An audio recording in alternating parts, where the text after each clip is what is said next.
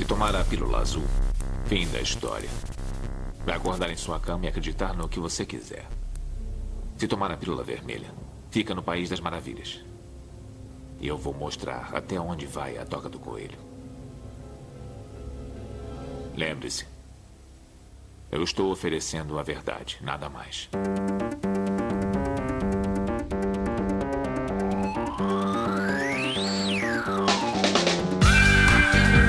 Magicando. Praise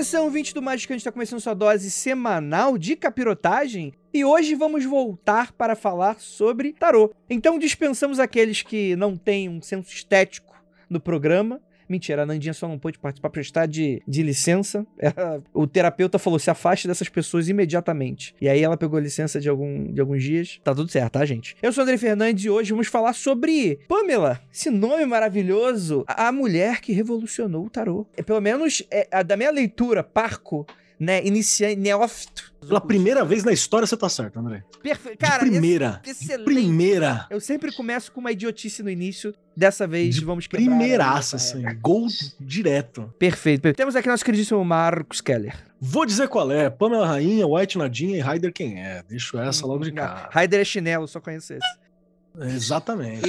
E, e temos nossa queridíssima Liv Andrade. Minha gente, eu não tenho nem roupa pra isso aqui. Só tem gente bonita aqui.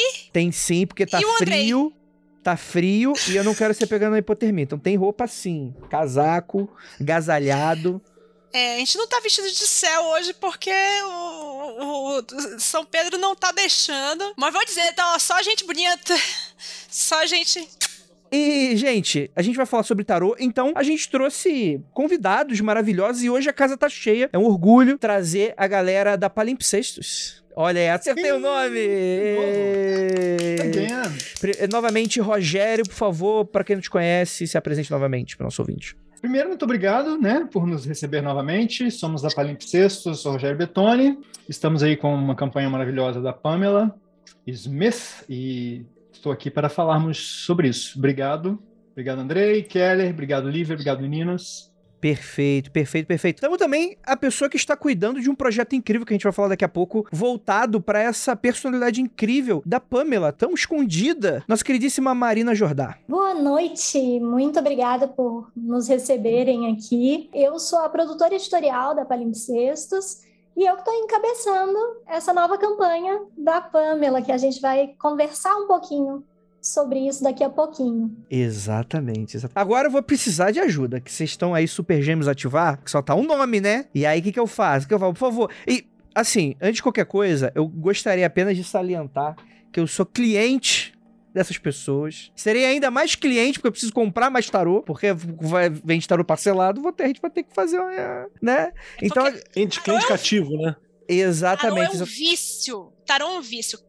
Andrei, você, É mesmo. você conseguiu desviar do crack de papelão, não jogando Magic, mas no tarô você não conseguiu. No tarô e, não ele, e, ele, e ele se prolifera sozinho, mano. Eu achava que eu tinha cinco, seis tarô, tem quase 20, cara. Pendurados, assim.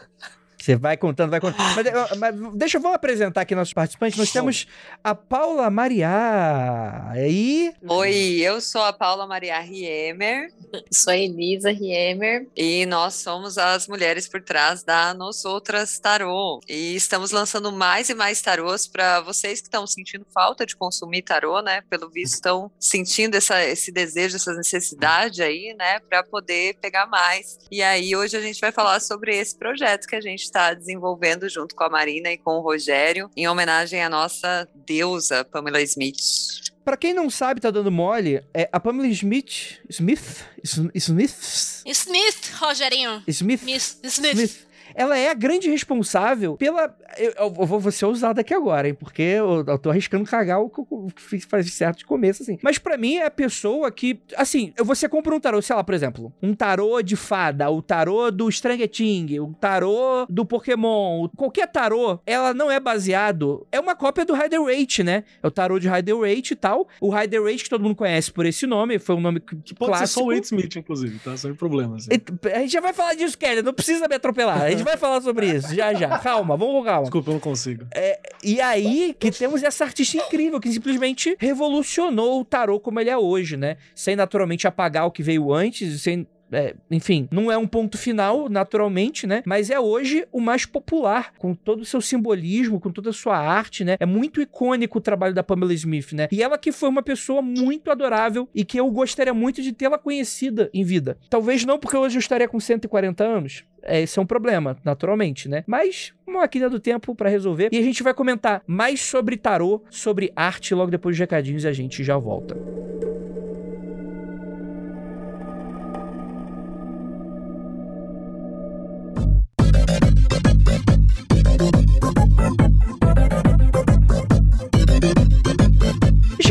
em mais um recadinho do Magicando. Prometo que vai ser bem rapidinho. E para você aproveitar esse episódio, eu só vou falar algumas coisas. Primeiramente, muito obrigado para você que está aí escutando a gente, para você que está sempre curtindo, comentando, mandando seus e-mails, você que manda e-mail pro rolê do Kleber, para você que manda e-mail pro Humans of Esoterismo, para você que manda e-mail pra gente ler no ar no Magic Coffee Break. Gente, muito obrigado a todos vocês e é claro, para vocês também que acreditam nesse projeto, um passinho a mais, aquele que você tem como, claro, e quer ajudar a gente, você vai lá no apoia.se barra Magicando. Lembrando, Magicando com CK. Com o mínimo de 5 reais, você participa do nosso grupo secreto lá no Facebook, apenas no Facebook, e pode ter o privilégio de acompanhar a maioria das nossas gravações ao vivo no YouTube. Você recebe um e-mailzinho na quarta-feira te avisando da gravação, beleza? Lembrando a todos, siga a gente nas nossas redes sociais, Magicando em tudo quanto é canto, Twitter, Instagram, tudo você acha a gente, a gente sempre tá conversando, faz, falando alguma coisinha, avisando dos episódios novos e por aí vai, tá bom? Então é isso, bora pro episódio, ficou magnífico.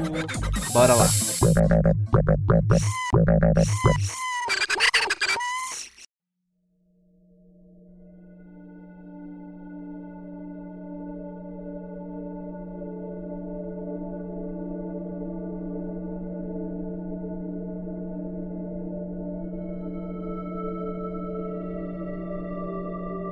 Então vamos lá, galera. Antes de qualquer coisa, eu preciso me situar, porque eu sou grande orelha aqui e às vezes eu me faço de tonto. Mentira! Não! Não, não tome o meu Ainda lugar! bem. Esse, mano, vocês estão há sete anos gravando podcast de esoterismo, deve ser um, o quarto que a gente envolve a Pamela, ou, ou o White, a Golden Dawn e tal, e vocês estão nesse papo de orelha ainda. Calma, calma. ninguém. Não, Cê- Rob, eu sou o Tomega Auri. Você pode ser o Tomini Auri da- do negócio aí. Parabéns, o latim tá bom, hein? Rapaz, bicho, ficou passar na prova, não passa, né? Mas latim sabe, Quem né? entendeu? Ela falou que ela é a grande orelha, tá ligado? Usando a paráfrase do Crowley.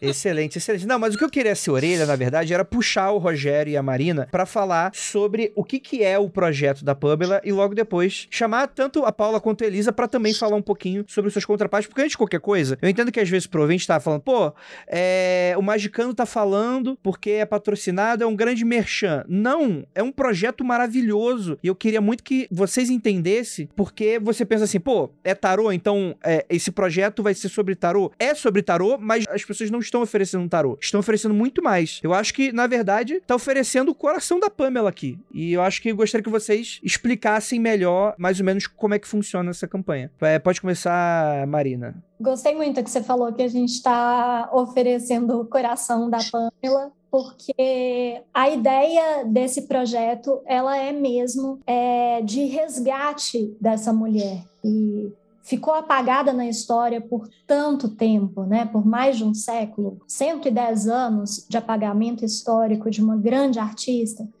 E então a gente decidiu fazer uma homenagem a ela. Para essa homenagem, a gente não conseguiria fazer uma campanha pequena, né? A gente decidiu lançar dois grandes livros. A gente começou com um que é uma tradução, é um livro que foi lançado no ano passado, é, da Elizabeth Fuller O'Connor.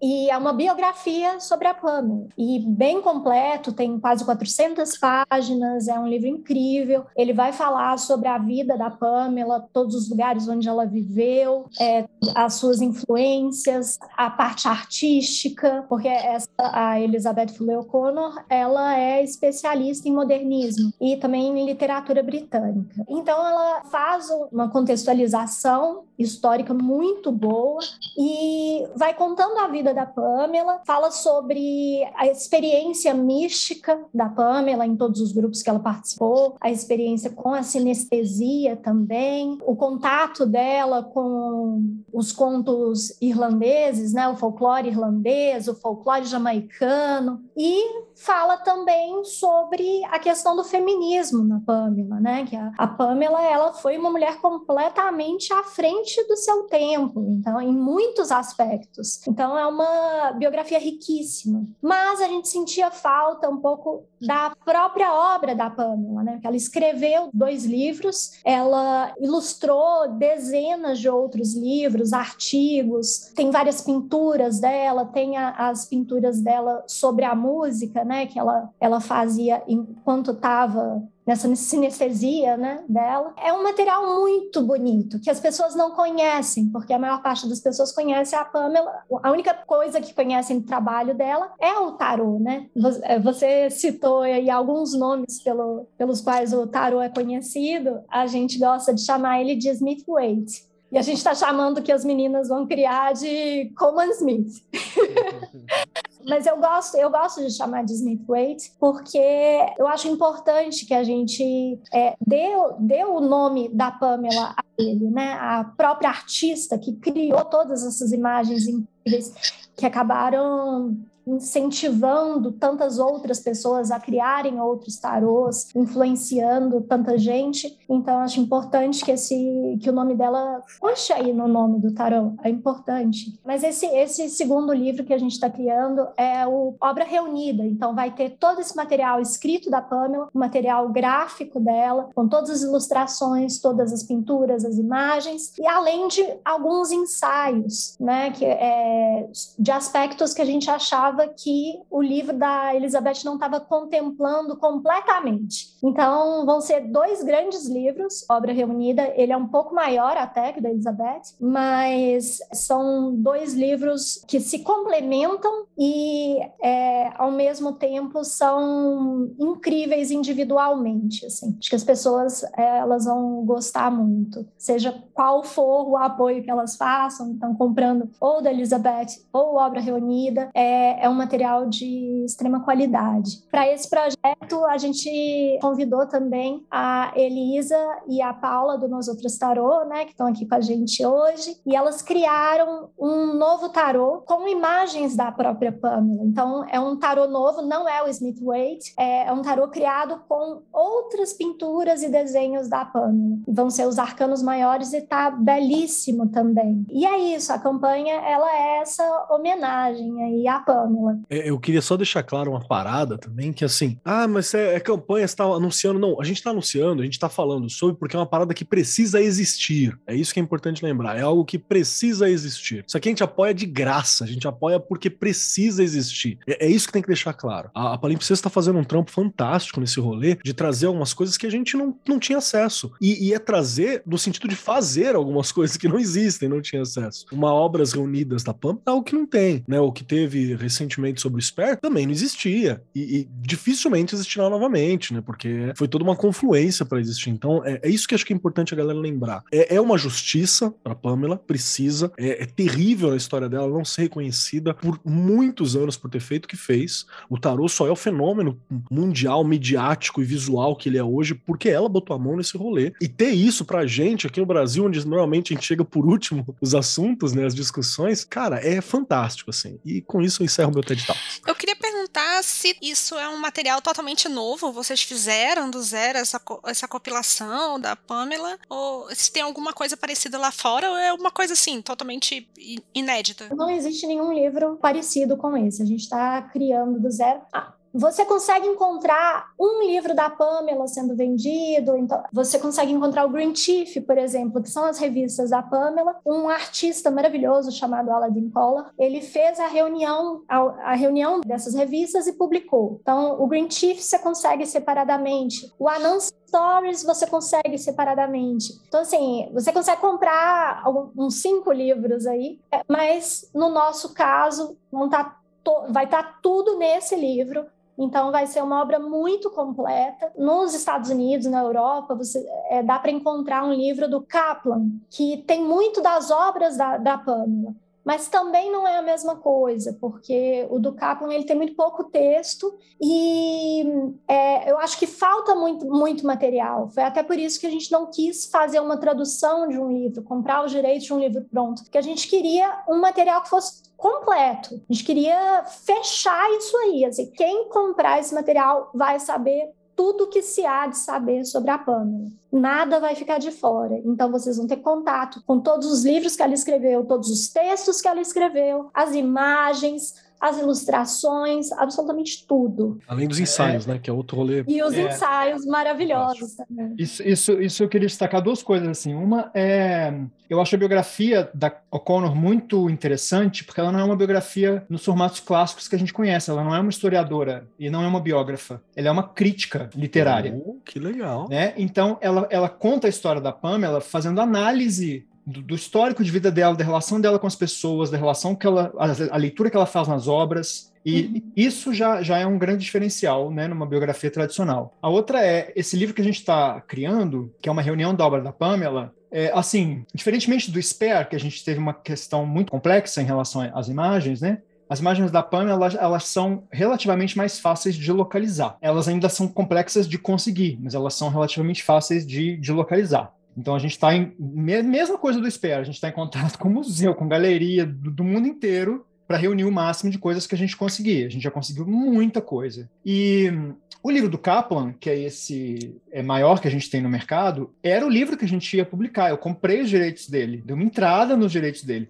Quando a gente foi olhar o livro, assim, e fazer uma análise mesmo do que, que a gente queria com a campanha, a gente viu que o livro não ia dialogar com o público que a gente queria atingir, porque Olha o Kaplan, ele é, era, né, faleceu é, é, ano passado. Ele era um colecionador. Então, esse livro dele é um livro de colecionador. Não é um livro é, para ocultistas, não é um livro para artistas, Perfeito. não é um livro para quem está interessado na história da Pamela. E faz uma diferença, né? Faz uma diferença. Total, total. Até o jeito como o livro é escrito. E tem uma coisa importante, que é assim, três mulheres foram fundamentais na escrita desse livro, do Kaplan. O Kaplan não, tinha não os objetos, né? Porque ele é um colecionador.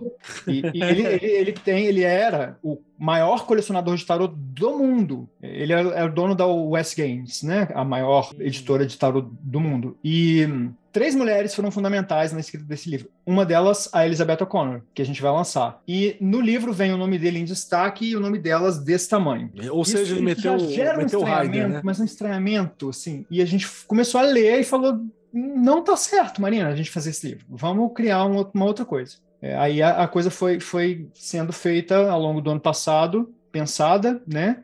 Meio que nos formatos do Spare, assim. Então é um livro que tem ensaios sobre ela, inclusive do nosso queridíssimo Keller é, é e, e das meninas tem as obras da Pamela escritas e a obra visual. Eu, eu quero só o momento em que eu vou poder xingar esse, o Kaplan, o Ryder e o White. Assim, é, esse, é, esse eu tô percebendo. Tá, tá, eu acho que você já pode pegar um ensejo. Eu, eu acho tô, que dá, dá pra pegar agora. Eu tô onda. só aguardando o momento em que eu vou poder. Porque, porque sério, tem, tem um rolê que assim, eu tava conversando, inclusive, com o Grola, que também é um, um grande um amante da arte da Pamela e por aí vai. Uhum. E o, o Ryder e o, o White ele era problemático, como todo maluco, né, que pertenceu a Golden Dawn também. Aquilo lá também também era uma, uma leva de gente doida num espaço quadrado fechado que era incrível. E ele tinha toda uma tentativa de controle, assim, em cima das ideias da Pamela e tal, que a gente pode falar ao longo do caminho. Tem até uma ilustração que foi a Marina que apresentou para mim, fantástica, que a Pamela fez, é que é dela desenhando e o, e o arte do lado enchendo o saco, tá ligado? Fazendo tipo uma, uma sombra em cima, assim, uma, uma, quase um obsessor em cima. Uhum. Mas beleza, vamos, vamos, vamos, vou, ainda considero um autor e tal, pá, é isso aí, tudo bem.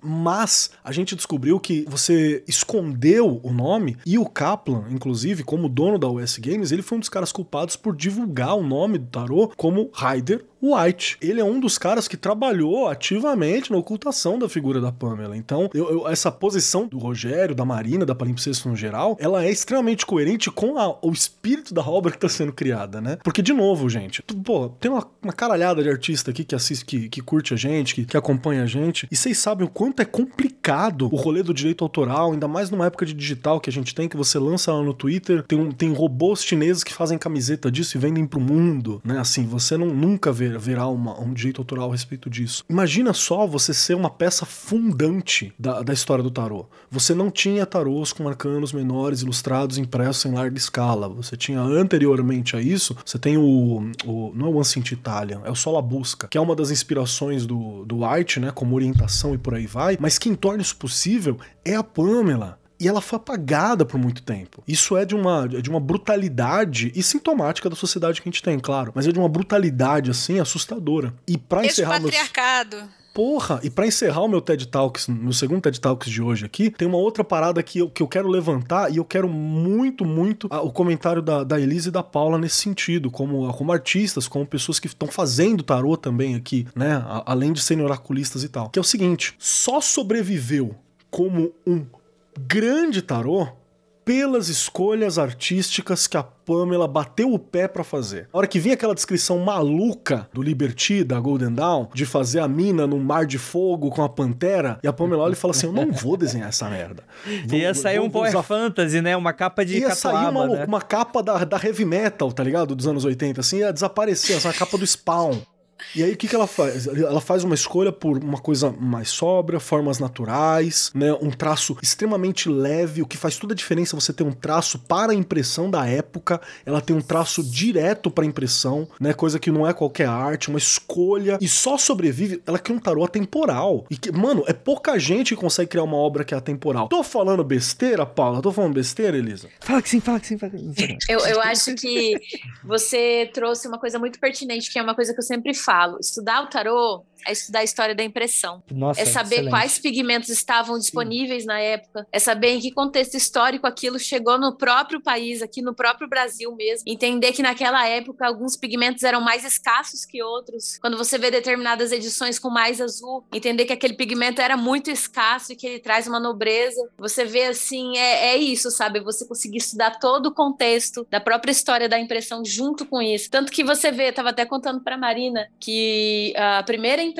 do White Smith, né, que eu tenho acostumado a chamar Smith White, mas enfim, na época era assim, ela teve muitos, muitos problemas de impressão, foi muito bizarro. Tem, um, tem uma nota retratando da própria editora, dizendo que quem quisesse devolver, pod poderia devolver, porque tinha sido impresso de forma totalmente errada. E foi um fiasco, assim, sabe? Foi muito louco, porque é isso, você faz um negócio, quando você vai fazer a impressão, dá tudo errado. Não era exatamente o que você queria fazer, então é tá isso. Me, tá, todo... tá, me dando gatilhos, tá me, tá é, me dando gatilhos. É todo tá desenrolar de uma grande carruagem ali, de vários processos, do impressor, de quem tá finalizando de quem está fazendo a chapa. Então, são muitas pessoas envolvidas num processo muito grande, né? A, a Pamela, ela fala, né, em uma carta, antes do.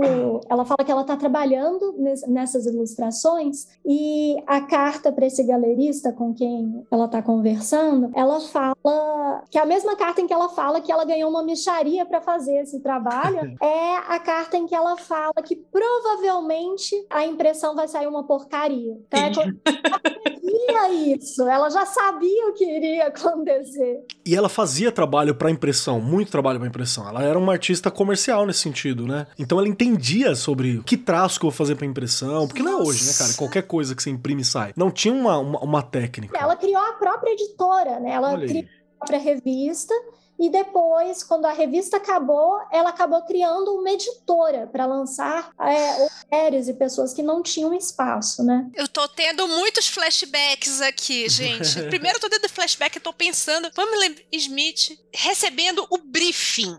Né? Mana, o briefing disso! Eu já largava e embora pariu, na hora. Esse é louco. E o briefing deve ser aquele esquema assim: chega o briefing, aí daqui a pouco chega, olha, eu não sei o que é que eu que, eu não sei o que eu quero, mas eu vou saber o que, que eu não quero. Então vai fazendo aí. Pamela, podemos fazer mais uma reunião? Acho que Isso. falta alinhar alguns pontos. Falta Não, alinhar alguns- aí, né?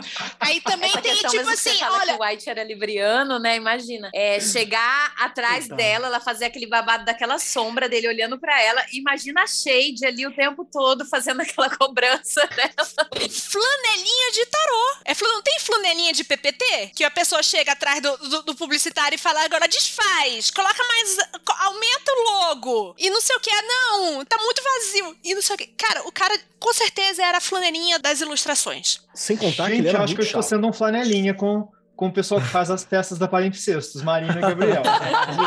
acho que eu estou Olha sendo meio né? flanelinha, tá? Olha, eu quero uma, eu quero uma carta Um momento de extra. Eu quero uma autocrítica carta aqui, né? Um extra momento só de do Rogério. Betoni atrás, assim, da- da- das artistas. assim. Eu tô maluco. Mas eu queria falar, é, pegando o gancho do que você falou, Keller, com a Marina falando a questão da editora dela, né? E realmente, né? Imagina como que foi para essa mulher ver o material dela impresso e pensar em como que isso ficaria, levando em consideração a arte dela e tudo que era importante para ela, que a gente vê refletido nesse baralho, como a questão das vestimentas, né? A vestimenta da Pamela é muito rica e isso vem da experiência que ela já tinha com o teatro, com o figurino da época. Então, assim, é muito histórico o quão, quão cheio de detalhes os tecidos que ela coloca ali em cada uma São. das arcanas, né, dos arcanos dela, quanto era relevante para ela, ela põe pequenos símbolos, ela põe pequenos detalhes assim nessas roupas, ela coloca volume, ela deixa outras mais mirradinhas, né? Tudo isso pensando nas mensagens que ela queria passar, né? Tudo isso pensando em como que é, aquilo ia fazer uma uma forma, um volume, uma cor para a carta dela, né, que ia mudar toda a maneira que aquela ilustração estava sendo vista. E, e é isso, isso passou por um processo de alguém falando para ela, alguém brifando ela, da idealização dela, do traço dela para a impressão final, né? São muitos processos assim que atravessam e que deixam a gente imaginando, né, quantas versões ela fez de cada carta, quanto que ela pirou até conseguir chegar no resultado que a gente vê hoje nas E, cartas e também dela. porque foi um processo muito rápido, né? Eu fiquei muito impressionado lendo um pouco da biografia Curtíssimo. dela, né? Que foi cinco, Ela era meses, muito né? comercial, né? Ela era muito comercial. não- é uma coisa que você não consegue pensar. Hoje em dia, uma pessoa fazendo a, a velocidade e a Não, não quantidade dá, de coisas não que dá, ela não fazia dá, não é, dá. é assustador. Imagina Com essa época. não dá. É, tô aqui mexendo. e não- Cinco meses para você fazer 80 imagens tão ricas quanto as imagens que ela fez. Eu acho impressionante, eu acho de uma genialidade absurda, assim. E não citamos uma coisa importante ainda. É, sim. Devemos lembrar que ela foi da Golden Dawn, tá? Então, é isso aí que eu ia puxar. Porque, afinal de contas, pra quem não sabe, tá dando mole, já escutou vários dos nossos episódios sobre tarô. Muito provavelmente você fez isso, você já conhece a Pamela Smith, porque a gente não só já Se elogiou você muito tá no Magicano não conhece, que vergonha. Não, é, a pessoa tá caindo de paraquedas, envergonhado. com certeza. né? Gente, gente tem sempre- gente que chegou, tá chegando agora. Não, então, é isso que eu vou falar. Pra quem não, para quem não, não conhece, a gente sempre cita nos nossos episódios de tarô porque todo mundo é muito fã, né? Desde o quando a gente gravou com Grola, por a gente mesmo, eu que sou designer, Keller também que trabalha com tarô, né? Mas todo mundo é, é um trabalho muito elogiável, né? E mais do que nunca, né? A gente sempre falou com uma certa revolta o fato dela ter sido apagada, né? Que foi isso que aconteceu, né?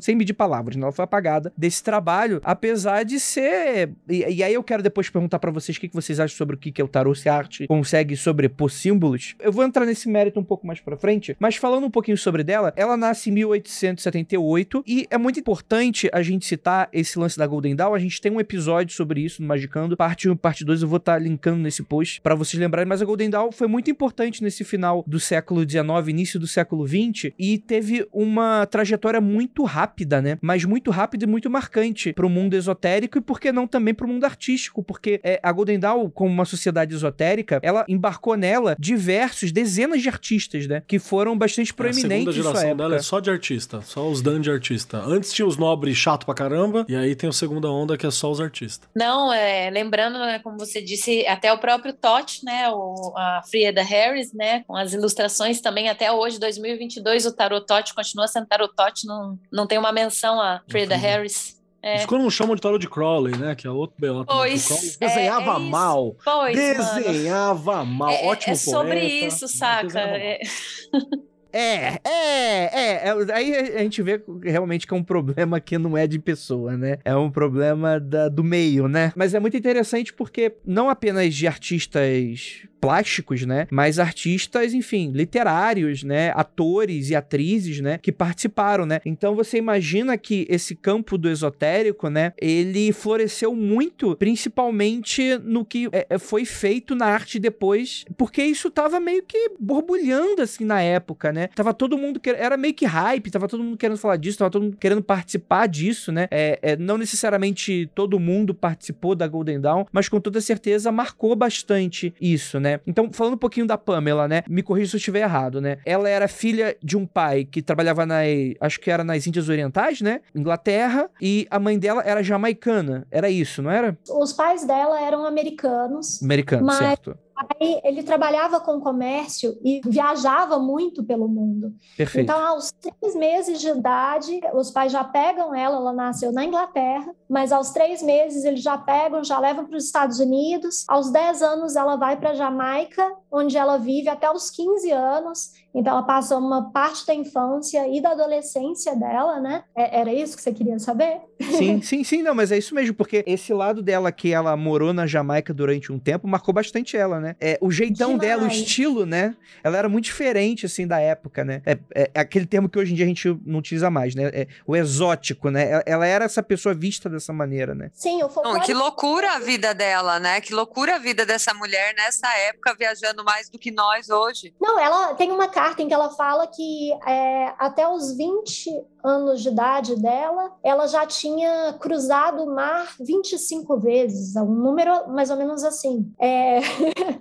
e a, a Jamaica foi uma das mais importantes, se não tivesse sido a mais importante influência para a Pamela, né? É, ela carregou o folclore jamaicano, as histórias, assim, por muito tempo. E isso é, foi com o folclore jamaicano, com o Anansi Stories, que é o primeiro livro que ela escreve, que ela começa a se apresentar. Então, ela faz apresentações, é, performances com, com teatro de miniaturas, contando esses folclores jamaicanos, né? Então, todas as histórias que ela ouvia antes de dormir, quando era pequena, ela leva tudo isso para a Inglaterra Inglaterra e para os Estados Unidos. Então ela acaba mostrando, né, toda essa cultura para pessoas que não tinham o menor contato. Mas o que ela recebe é, em retribuição esse sentimento de não pertencer. Então, as pessoas achavam que ela era ou negra, ou birracial, ou asiática, chinesa, japonesa. Ela foi internalizando isso, né? E começou a brincar muito com, com esse aspecto de que as pessoas não conseguiam identificar o que ela era, quem ela era. E como ela passou por muitas situações de racismo, claramente, Sim racismo. Uhum. Império Britânico, né?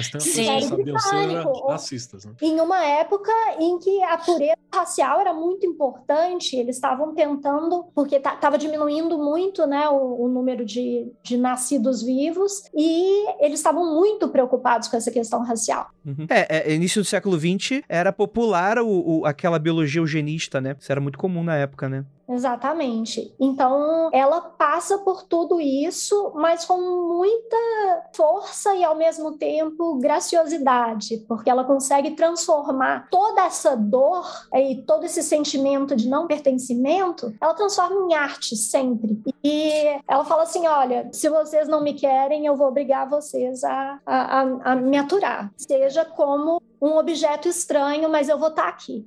E, e, e, é muito interessante, né? Que quando ela se estabelece na Inglaterra, né? Ela começa a trabalhar com teatro, né? Ela se enfia no teatro, e o que eu acho que talvez possa ter aberto todas essas portas para ela, né? Ela era uma atriz. A Ellen Terry, que foi. Ela meio que colocou a Pamela debaixo das asas, assim. Ela. Madrinhou. Apadrinhou, é. A... Amadrinhou amadrinhou. amadrinhou. Porque a Ellen, o que, que ela faz? Assim, quando a, a mãe da Pamela morre, alguns anos depois o pai da Pamela morre. Então tá lá ela com 20 anos sem família, sem ninguém. E a Ellen Terry chama ela, fala assim: não, então vem pra cá, vamos trabalhar junto. E aí ela entra nesse universo do teatro, né? É, e fica completamente apaixonada. E aí que ela começa a trabalhar com cenografia e também a ilustrar todo, todas essas peças de teatro. Então a gente tem muito material da Ellen Terry em todas as peças que ela fez. E é muito daí que vem, é, como a Paula falou, né? As vestimentas que a gente vê no porque é, são muito diversas aquelas vestimentas, de épocas diferentes, períodos diferentes. Cada, cada tecido, assim, conta uma história. O movimento de cada vestido conta uma história. E então, e são coisas que a gente só consegue entender quando a gente estuda, né? Quando você falar assim, caramba, então era isso. Ah, essa imagem aqui, ela vai me remeter àquela peça do Shakespeare. É, é muito rico. Marina, do jeito que, que você coloca, né, da questão do teatro também, eu fico pensando, né, eu entro um pouco nesse, nesse lugar da narrativa, da contação de histórias da Pamela, né, das muitas vidas que a gente imagina que ela levou, e fico pensando se esse lugar do teatro não era um lugar é, no qual ela já se sentia familiarizada por ter essa mudança, por estar em deslocamento, que foi a maneira que ela veio ao mundo, né, assim, nesse deslocamento, convivendo com culturas diferentes, assim, então, encontrar um lugar onde você tinha personagens personagens, onde você podia representar outro povo, outra época, outra cultura. Uma caravana, né? É, fico pensando se esse não era o lugar de pertencimento dela, né? Enquanto uh, os outros espaços da sociedade eram muito estranhos, porque não era disso que ela vinha. E no teatro estão as pessoas marginalizadas. Vocês sabem, uhum. até hoje, o teatro antigo, quando até você hoje. vai ver mesmo, é, todo mundo tá lá, as bichas, as travestis, todo mundo, todos os marginalizados estão lá, estão transitando naquele lugar. Então você tá só mais um esquisito lá no meio daquele babado, entendeu? Você não vai ser apontada. E é outra parada, né, gente? Não adianta. A rua era o não lugar. Exatamente isso, assim. É, é, eu acho que a gente conseguir entender isso fala muito sobre quem ela foi. Então, essa, essa mulher com aparência cigana, com, é, que não era bem aceita em lugares né, da, da alta arte, da música de, de ópera, como ela não era aceita, ela foi se encontrando, assim. Eu acho que realmente o teatro era o lugar seguro, que era esse local de caravana, de tipo de de do diferente e que permanece sendo até hoje mesmo. Ó, só para brincar, fazer uma ilustração, eu peguei aqui a minha, a minha versão baratíssima do Smith White. Você pega o, o, o, enforcado, é uma roupa clássica medieval de camponês. Aí você pega o Papa, óbvio, é uma vestimenta né, católica e por aí vai. Aí você pega o louco, ele é uma versão de uma yukata, que é aqueles kimoninhos que a galera usa. Aí você vai lá no, no mago, é uma versão romana, é uma roupa mais romanizada. Então, cara, é uma doideira e é isso que compõe essa atemporalidade do tarô. É por isso que a gente olha para isso aqui e fala assim, pô, bonito. Um século depois, assim, você fala, pô, bonito. Em compensação, você olha para qualquer arte dos anos 90, da, que foi impressa nos anos 90, e você não quer olhar aquilo por mais de 5 minutos, assim, se der 30 segundos, você já cansa. É essa genialidade dela que eu acho muito boa. E eu, eu queria aproveitar a Marina também e puxar uma questão que foi a, o, o, meu apelido preferido da Pamela, né? Que é a, a Pixie. Que é de um cuidado, né, cara? É, é, e a fala delicadeza, muito de né? quem é a pessoa, né? Quem é quando chama ela de Pixie, né? Fala fala muito sobre ela, assim, eu, eu, eu amo esse apelido, é, eu fico sempre muito feliz assim quando me perguntam sobre ele, né? Quem deu esse apelido para ele foi a própria Ellen Terry, né? Terry. Por quê? Quem são as Pixies, né? A Pix é a, a Pamela ela vai para Irlanda com uma amiga e lá ela fala que ela teve contato com ela, elas conseguiram escutar a música das fadas e, e, tiveram contato com as fadas e as Pixies. Pixies são é como se fossem é porque a gente não tem uma tradução exata para português, mas é como se fosse uma pequena fadinha de aparência andrógena. Então, e é isso é a Pamela, né? Uhum. A, ela duvido muito que hoje em dia ela se identificasse de uma forma binária. Eu não, não acredito que ela se identificaria é, dessa forma. Ela não tinha como, né? naquela época, é, não tinha como se identificar como uma pessoa não binária, porque esse termo não existia. Essa ideia não estava uhum. sendo não se pensava discutida. gênero dessa maneira. Aí ela se identificou como uma fada. Exatamente. É uma fada travessa é, que sempre rindo, que não conhece a dor, não conhece o medo e que só vai, só vai. Então, assim. Não para, né? Sempre se É um, ser, é um ser que se protege com a própria magia e que não tem um gênero. Eu acho que é, a Pixie, ela é a personificação da Pamela, assim. É, não, não, não tem um apelido que pode ser mais genial do que esse. Um ser que usa a própria magia para se proteger foi, foi muito certeiro. Muito Mas- certeiro.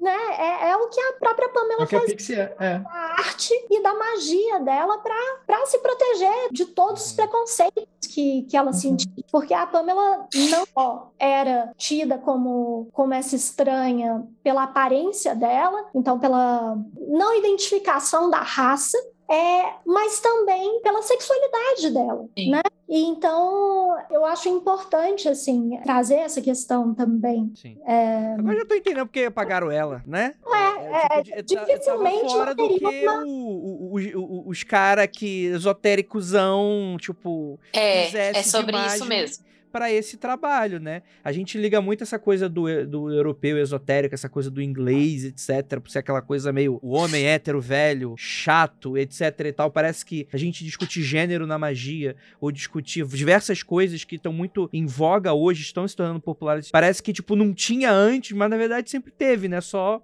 foi apagado. talvez, Isso, né? sempre teve. É essa questão. Sempre que eu falo sobre isso no meio esotérico mesmo, essa questão que você trouxe é muito pertinente, porque ainda se vê isso muito como sujo, como algo que não quer mexer, é uma sujeira falar sobre sexualidade ali dentro, porque até na atualidade a gente tá falando de uma coisa muito atual. E se pra mim, cara, eu fiz, olha, eu juro pra você, vou te dar um pequeno exemplo. Eu tive minha primeira exposição em 10 anos de artista na minha cidade do interior agora. Agora, não podia antes. Eu já expus fora, já fiz tudo. Então, isso eu tô falando no contexto de 2022, sobre sexualidade, sobre como ser uma mulher lésbica artista em 2022. Você imagina na época dela, como que dava pra fazer essas coisas, como que isso daí ia acontecer, você entendeu? Até dentro do meio esotérico, você assumir, você aguentar esse pilar de assumir uma sexualidade, não é é pra pra qualquer pessoa, e eu acho que não, não, não ia dar, não ia rolar. É, não só não é para qualquer não era para qualquer pessoa, como era crime. Ela poderia ter sido A Inglaterra só deixou de criminalizar isso nos anos 70, 80. Não, nos anos 80, porque o Alan Moore, no início dos anos 80, ele ainda tinha aquele quadrinhos que era, né, falando sobre a. contra. artistas contra essa, essa violência e tal. Eu tô passada, gente, que isso foi nos anos 80. É, o Alan Moore ele chegou a fazer um fanzine contra essa a proibição, que tinha artistas contra a proibição de homossexuais e por aí vai dentro da Inglaterra, assim. Foi até o. Se, se não foi até os anos 80, até os anos 70 foi, sabe? Porque foi só depois disso também que teve Eu a acho que não foi desculpa. Até os anos 80, não, mas foi aquele negócio já, tipo assim, não lei tinham tirado lá. da lei. É, a lei a lei tava lá tava e não lá. tinham tirado. é. Foi, foi tipo isso sim. Para os queridos ouvintes e queridas ouvintes do Magicando, País de Gales, 67, Escócia, 1980, Irlanda do Norte, 1982. Gente, isso é outro dia. Isso é outro dia. É É ontem, ontem, historicamente é né? ontem. Então, assim, imaginar o que todas essas pessoas sofreram ali e pensar que elas ainda assim conseguiram fazer algo pela arte, pelo artismo, isso não é pouca coisa. Si. Não é pouca coisa, sabe? Você conseguir é, encontrar força para criar, para ir em frente, para ter sua própria revista, ter sua própria editora, pegar um trabalho de 80 imagens e concluir ele em cinco meses. Isso é coisa pra caramba, assim. Isso Com o White te enchendo o saco. Porque o White é Oh, aquele ele cara que quando, É. que quando ele sai da, é, quando ele sai da. Golden Dawn, ele sai da Golden aliás, Não só sai, ele na Golden Dawn ele fala assim: não com Pamela, não converse com outras pessoas sobre tarô, porque é a minha visão que você tem que ver, você não tem que aprender por si, nem pelo olhar dos outros. Quando ele sai de lá, ele monta a própria ordem dele, envolvendo no tarô, que é pra poder falar assim: não, a minha vai ser melhor. É esse cara que a gente tá falando, tá ligado? E leva a Pamela. Ai, que falava, ele tinha um termo, né, que ele chamava ela, tipo, é, Draws Woman, como se fosse assim, ah, Ah, vai- com licença, com licença, pode, pode bipar aí. Vá tomar no meio do seu olho do seu. Puta que Isso pariu. Não tá É brincando. obrigada, obrigada por isso. Puta merda. E católicozão, hein? Católicozão. Vou falar aqui. Você pega os bagulho que ele escreveu, católicozão. Total, total. Sem ofensa aos católicos, tá? Só oi. Católicos é muito bom. Só, só registrando, só registrando. Ah, Eu queria muito mergulhar um pouco né, nessa coisa desse Smith Waite, porque me, me deixa muito intrigado algumas coisas, né? Eu aprendi muito fazendo a pauta de, desse episódio, de algumas coisas que eu nunca tinha reparado por falta de bagagem cultural minha, por exemplo, né? Mas depois eu vi, por exemplo, você tem aquela do oito de espadas, né? Que para simbolizar o sangue, não tem sangue ali, né? Parece que tem quando tu olha de rápido assim, mas é o pessoa tá deitada coberta com um tecido, né? Que é como cenicamente você representa no teatro sangue, né? E aí depois eu comecei a reparar como que é interessante, já estendendo aquilo que vocês já falaram antes, esse lúdico, esse cênico, esse simbólico é construído de uma maneira muito mais fluida, rica e que passa as ideias de maneira muito mais fácil do que se fosse, por exemplo, a fotografia de um cadáver com oito espadas fincadas nas costas, né? É, é por isso que eu queria perguntar, vocês acham que que eu acho que a gente vai sempre puxar a sardinha para Pamela, mas a, até transcendendo essa pergunta para coisas a mais assim. Vocês acham Reparação que histórica. a- a- é, é- não, você vai entender onde que eu quero chegar. Vocês acham que a arte de um tarô, por exemplo, ela consegue subscrever simbolicamente? É, é, o que eu quero falar com isso, assim, por exemplo? Vamos dizer assim, o, o cara quer desenhar a pantera no fogo do inferno, etc e tal. A gente tá dando esse exemplo exagerado de algo que com certeza ficaria muito ruim do que foi feito e tal, mas vocês acham que, tipo assim, dá pra passar muito mais pela arte além do simbólico? Daquilo que é o tradicional? O que vocês acham? Eu não sei se eu tô me fazendo me entender, né? Que eu, às vezes, eu, Eu eu vou entendi. burra. Eu vou ver se eu consegui entender. Eu vou ver Vamos se lá, fala, me vai. fala se eu consegui Keller é entender. meu tradutor, Keller, Keller explaining. Você tá falando, tipo assim, tá, talvez eu não tenha entendido mesmo. Mas peraí, você tá falando, você tá falando tipo assim, a- se ela conseguiu traduzir esses símbolos, ou se ela modificou, ou alguma coisa, ou ela criou coisa, é nisso? Eu, eu acho que agora, falando em voz alta, talvez essa pergunta seja realmente muito burra. Eu Você também não tô por quê? conseguindo, né? Não, porque, porque deixa eu só puxar uma parada. Porque aí, tem, aí que tem uma, uma outra parada dela, que ela é uma, uma, uma grande artista e uma, uma ótima colaboradora pra trabalho. Porque assim, sim, quem conhecia pra caramba o rolê do tarô era o, o White, porque o White ele era o nível disso, fez uma ordem envolvendo o tarô e tal. Ele apresentou isso pra Pamela e a Pamela traduziu muito bem e trouxe o pé pra realidade. Ela trouxe o pé pro possível, porque a piração dele é muito louca. E ela estudou com ele. Ela tomou o poder de todo esse simbólico, mas ela, ela, ela- quem filtrou isso foi, foi ele. E ela tem os símbolos, são todos símbolos mega tradicionais. Se você pegar lá o Liberty, que é onde fala dos arcanos menores, tá tudo ali. É que ela não pôs uma pantera, pôs o Mr. Snuffles, que é o gato da amiga dela, o gatinho preto que tá lá, que é o Mr. Snuffles. Então aí ela olhou e. Mas não, se tivesse a. Pantera, ia, sa- ia ser melhor do que o que tá a- ali? Acho que essa Então, pergunta é, seria. é isso que eu discuti logo no começo. Só ia ser feio.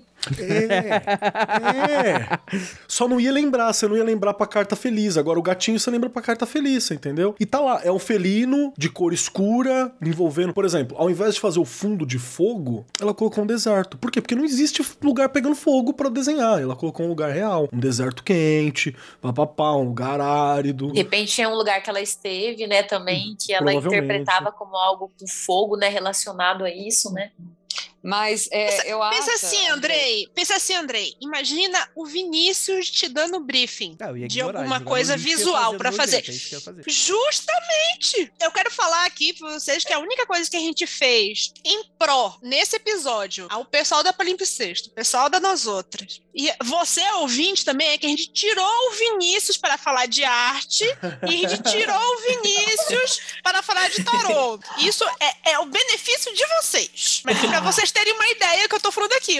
Andrei, pensa no Vinícius fazendo briefing pra ti. Olha lá, intervenção. Ele tá ouvindo. ele tá intervenção. fundo. Rolou intervenção agora. Intervenção dos mestres secretos aí. Mas eu quero falar, Andrei, o seguinte, porque é um negócio que eu trago muito nas minhas aulas, sabe? Um pouco disso que você fala. Quando vou dar aula, né, como oraculista e explicar um pouco sobre tarô, surge muito essas questões quando a gente contrapõe os tarôs mais tradicionais, os decks mais antigos, né, aos decks que vêm com novas propostas, como a própria Nos Outras, como o Mother Peace, por exemplo, é um baralho bem diferente, assim, né? Nesse sentido de, tá, se eu mudo a arte, eu mudo a minha interpretação, né? Eu- eu- se eu mudo a arte de um baralho, a maneira como eu leio aquela carta não é mais a mesma. E eu acho que a grande questão que a Pamela trouxe, né, e que, e que é o papel da arte nesse sentido, é realmente entender esses símbolos tradicionais, pegar esse símbolo tradicional, pensar nesse signo, ó, eu fazendo coisas aqui na câmera, né, como se as pessoas fossem ver, mas entender o que que o, o que que o símbolo está simbolizando, né, o, o que que ele está retratando e pensar nas mil formas, mil formas artísticas, mil cenas que a gente tem para descrever isso, né? E aí é nisso que a arte nos ganha. Quanto mais a gente identificar aquilo, quanto mais a gente vê essa beleza, quanto mais a gente puder ter essa arte, como o Keller trouxe, que é atemporal, né? Que através dos tempos você continua reconhecendo, continua vendo ali imagens que você consegue encontrar o caminho do símbolo através dela, mais isso vai marcar na, na mente das pessoas, mais vai ficar a leitura delas ao longo do tempo, vai poder se prolongar e se aprofundar e ficar ainda mais, uma interpretação ainda mais rica, né? Então eu acho que o símbolo por si, ele fala, mas quando você tem uma arte que vai explorando ainda mais esse símbolo, que vai trazendo outras possibilidades de olhar para ele, aí sim você tem uma interpretação rica, você tem um baralho que dura muitos anos, que muda a história do tarô, que foi o que a Pamela fez. Ainda sobre os simbolismos, eu estava conversando sobre isso com as meninas mais cedo até. A ideia do Waite sobre o simbolismo do tarô, ele fala que o verdadeiro tarô, ele é simbolismo, que ele não fala outra linguagem e não oferece nenhum outro signo. O Jung, ele segue pelo mesmo caminho no Structure uh, and Dynamics of the Psyche. Já a Pamela, e aí eu vou citar a Susan Wende, que escreveu um livro chamado Magician and the Fool. Tem uma frase sobre a Pamela que eu acho genial, que... Ah, gente, pronto. Explica. Deixa explícito. Isso. Essa diferença é, de pensamento de um artista para um escritor ou um ocultista, alguém que não tem o contato ou não tem essa capacidade artística de desenvolver o próprio simbolismo, né? Ela fala, a Susan fala assim: a Pixie era um espírito livre que é lembrada porque ela criou e nos deixou um deck de cartas que inflamou nosso imaginário coletivo. Então, o que a Pamela conseguiu fazer foi inflamar todo um imaginário coletivo. O Wade poderia tentar quantas vezes ele quisesse, que ele não teria essa capacidade. Então, ele falar sobre simbolismo, que tarô é só símbolo. Ele que tivesse feito, então, uma carta cheia de símbolozinho ali, e eu, se ela estaria viva até hoje, essa ideia. Né? Ela teria é, suportado o tempo? Eu digo que não, que não teria. O que a, a, o, o o especial desse tarô é, do Smith Waite é a arte, é o que a Pamela trouxe para a mesa, que é, é essa capacidade de passar em uma arte todo um mundo de ideias, de símbolos, assim. Então, é estudar por muito tempo uma carta só, porque aquilo te, te manda para diversos lugares e você consegue interpretar aquilo. Então, é, quando a gente fala de, de simbolismo, de símbolo, ele não, o simbolismo ele não pode ser tão óbvio, tão pobre. Ele tem que ser capaz de despertar algo na pessoa. E foi isso é que ela isso aí. Símbolo vivo, né? É por, isso que, por, é por causa dessa questão. Né? É... O nome da campanha é Artista que Atravessou o Tempo. É, E tem essa questão que você estava falando, Marina, também, que eu acho muito legal, que é a conjuntura corporal. Como ela estudou a questão do corpo no teatro. Porque, ó, eu gosto muito de dar esse exemplo da carta do dois de espadas, que as pessoas acham que realmente ela tá segurando duas espadas. Mas para quem estuda teatro mudo naquela época que não se falava, que eles precisavam representar com o corpo, falar com o corpo, né? Você lembra que eu te disse hoje que a gente é muito conveniente com os sentidos que a gente tem, com a visão. Sim com a audição, que quando a gente perde uhum. isso, a gente começa a prestar atenção em outras coisas. Essa questão da posição de devoção que ela fez, que é uma posição utilizada no teatro quando você vai falar de devoção, você se curva e põe as duas mãos assim. Então, tipo, é uma estrutura toda corporal. Você vê todas as cartas é, trazendo posições e dizendo algo com o próprio corpo, conversando com quem entende de linguagem corporal.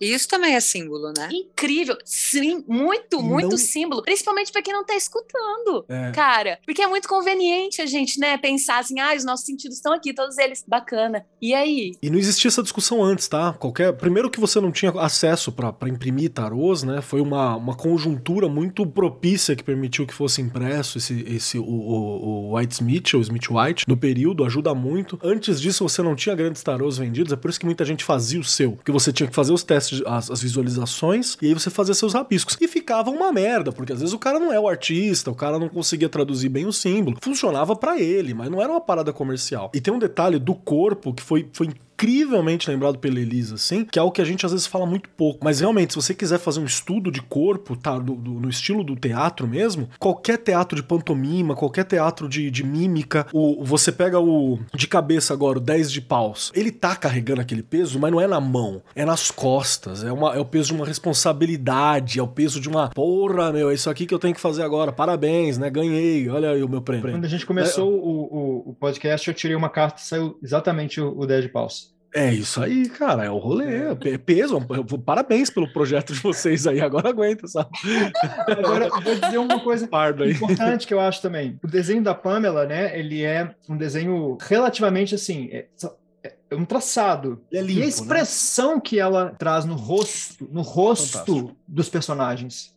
É, é, você pensa que é uma técnica de impressão muito limitada daquela época. Impressão já é um negócio complicado. E ela consegue expressar, eu acho que esse background de, de teatro dela é o que faz ser tão universal, porque você acaba usando a linguagem corporal mais como uma coisa mais, uma camada mais do que só os símbolos pelos símbolos. Sim, sim. Entendeu? Ela, ela Então trouxe tem- um tem- neutro, Lívia. Existe uma parada assim que é. Só existe esse milhão de cópia. To- Todo tarô. Pega qualquer tarô. Qualquer tarô do planeta Terra, ele vai ser um, um formato do tarô da Pamela, assim. O que você achar? Tarô de palito é isso, tarô. do- É sempre isso. Não tem como, porque essa é inspiração. Ela trouxe um, um novo patamar, assim. Tipo, esse é um neutro, essa é a base de trabalho. É isso aqui que tem. E quando você puxa a expressão e o corpo, é isso que tornou o tarô um, um produto fácil de, de você entender. Pela primeira vez você olhava pro arcano menor e você entendia o que ele queria dizer. Você não tinha isso antes. Você não tinha antes o tarô, você pega os, os arcanos menores, era só numerados, né? Ou É era baralhão, aquele Era, rolê era uma muito questão de memória. Você precisava de um Era. exercício mental muito. Não, cara, pega os levado.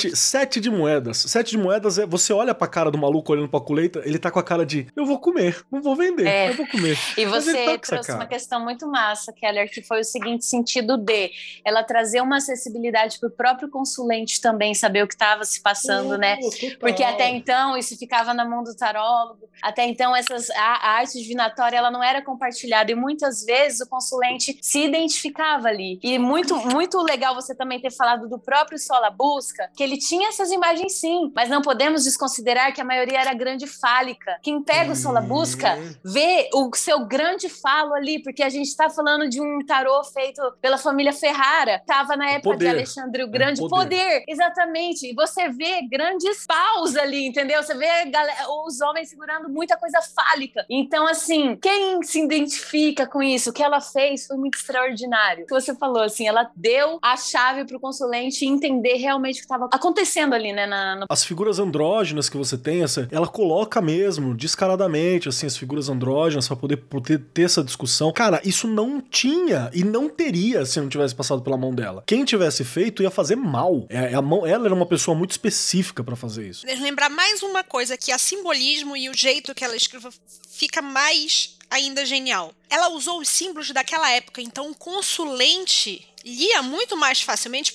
Aquilo ali não era tão obscuro quanto é pra gente aqui, porque a gente perdeu muito dos símbolos e dos signos e da posição. Ninguém mais vai ao teatro se não tivesse falado da posição de horas. Poxa, aquilo ali era muito mais próximo ao consulente. Aquilo era fazia muito mais é, parte do dia a dia, aquelas posições, aquelas referências. Então, tipo, a gente perdeu muito das referências. Porque, apesar da ajuda das ilustrações de tarô, hoje ainda é. Tarô é uma coisa difícil. Você precisa de, de uma aula para explicar, para você pegar essas referências de novo. Ela criou essas referências a partir de um imaginário que estava ali. E apesar de essas referências terem mudado, elas continuam ali porque elas são enraizadas, elas foram muito bem pesquisadas, muito bem usadas, então elas permanecem. E ela traduziu de múltiplas formas, como a Paula falou. Tá no corpo, tá na figura, tá Isso. na roupa, tá no cenário. Assim, não é uma coisa única, né? Então, eu só descobri depois que ela tinha sinestesia, né? Talvez isso, talvez seja uma coisa da ideia de camadas, porque como você vê o mundo através da sinestesia tem muito a ver com esses layers. É muito camada, é muito layer, é muito camada, entendeu? Por mais que seja difícil difícil você explicar para uma pessoa que não é, é sinestésica, não é, é isso ou aquilo. Não, eu não estou ouvindo, eu estou vendo. É uma sombra, é tudo misturado. E o, as ilustrações, as referências dela é isso. Não, não é tipo, ah, eu preciso colocar uma referência de teatro, mas não, é tudo misturado, é tudo junto, é tudo coeso. Quando ela estava fazendo o baralho, tem uma frase que fala que como é que é? Eu, eu, li isso em algum livro, mas fala assim: que se ela não podia pensar a respeito do que ela estava fazendo, aquilo tinha que passar por ela, mas não sendo parte dela. Tinha que, é, fala assim: como é que é? Analisar, é, né? Ela Open to what came true, but was not of her. Então, assim, que passasse por ela, mas que não fosse ela. E ela falava que é, no momento em que ela se desse conta do que ela estava fazendo, que ela tentasse fazer alguma coisa, que aquilo ia se fechar, que ela não conseguiria fazer mais nada. É alguma coisa meio desenho automático, ou até mesmo psicografou, fazendo uma correlação com as coisas. Assim, vou te dizer que tem situações, é raríssimo que quando você tá desenhando, fazendo um, qualquer tipo de arte, que você, às vezes, você desliga a chavinha e quando você liga de novo, você fala assim: é aquela... o que caralho? O que, é... o que é isso? Fui eu que fiz isso? É aquele meme, não, né? Não, não. Do cara cortando o cabelo e tá Jesus do lado assim, faz o símbolo da Nike, tipo. Cara, cara, aquele filme Soul da Disney é um filme que até acho que ninguém narra, mas ele retrata muito bem isso que você falou. E que a pessoa que está produzindo entra num estado de transe, quase num plano assim que chega perto do divino. E nesse filme Soul, que é para criança, a gente viu até com a nossa filha, ele retrata esse estado. E é muito legal. Isso que você falou, não dá para explicar, porque é um estado doido, quase psicografando mesmo. Eles estão passeando é. pelo mundo dos mortos lá com as alminhas e tem uma hora que eles passam um lugar assim, só onde tem os artistas. Os artistas criando. E que os artistas têm acesso direto, né? É um dos únicos que tem acesso direto àquilo ali, ainda vivos, né? É muito doido isso mesmo. As pessoas chamavam a, a sinestesia dela, né? É, chamavam de second sight. Mas aí ela, quando ela estava é, desenhando, ela falava que era inner sight, não era second sight. Então, você assim, sabe, é algo sabe me... interno e divino mesmo, assim. Era, é quase como se não fosse dela, é algo. Ah. Você sabe me dizer, você sabe me dizer que tipo de sinestesia ela tinha? Tem alguma alguma documentação disso? Ela, ela dizia que ela via a música. Então, tá. assim, é, ela pintava o que ela via. Tá. A música ela chegava para ela em forma de imagem. Sinestesia clássica, né? É, não é uma sinestesia, não é a mais comum, mas é uma sinestesia, não é rara. É porque tem gente, né, que vê cor e sente sabor. É, é... Vê cheiro, muito louco isso. Vê cheiro. É, sente cheiro, né? Mas a dela é, era, era muito visual, assim. Né, é, a minha é bastante visual, mas tem muito a ver com movimento e tem é, é muito a ver com a textura das coisas. Tem a ver com o toque e com, com o movimento das coisas. É, tipo, as cores e som, para mim, tem tudo tem movimento como se fosse, ah, sei lá, eu vejo as coisas como se fosse um momento de atestar a idade, se fosse um grande visualizador do Inamp. Olha lá. Entendeu? Eu não entendi, o Rogério entendeu. Parabéns. E a Paula entendeu. E foi a assim, Paula entendeu. Também. Elisa, não vem com essa, não. Você não fez cara de que entendeu, não. Caiu a Meu ficha querido, agora. Meu Nossa, sou super do Inamp, sou do Alice, sou de todos esses rolezinhos. Discador do IG, ICQ. É isso aí. É, é esse momento tela. você coloca o som da internet de escada aí, André. Inclusive, vou falar, hein? Lívia Drogada é um fenômeno, hein? Quem viu, viu. Hã? Quem perdeu, perdeu. Eu? Hã? Deixa no ar aqui. Desculpa, mas eu acho que eu perdi. Eu perdi. não é a favor de uso de.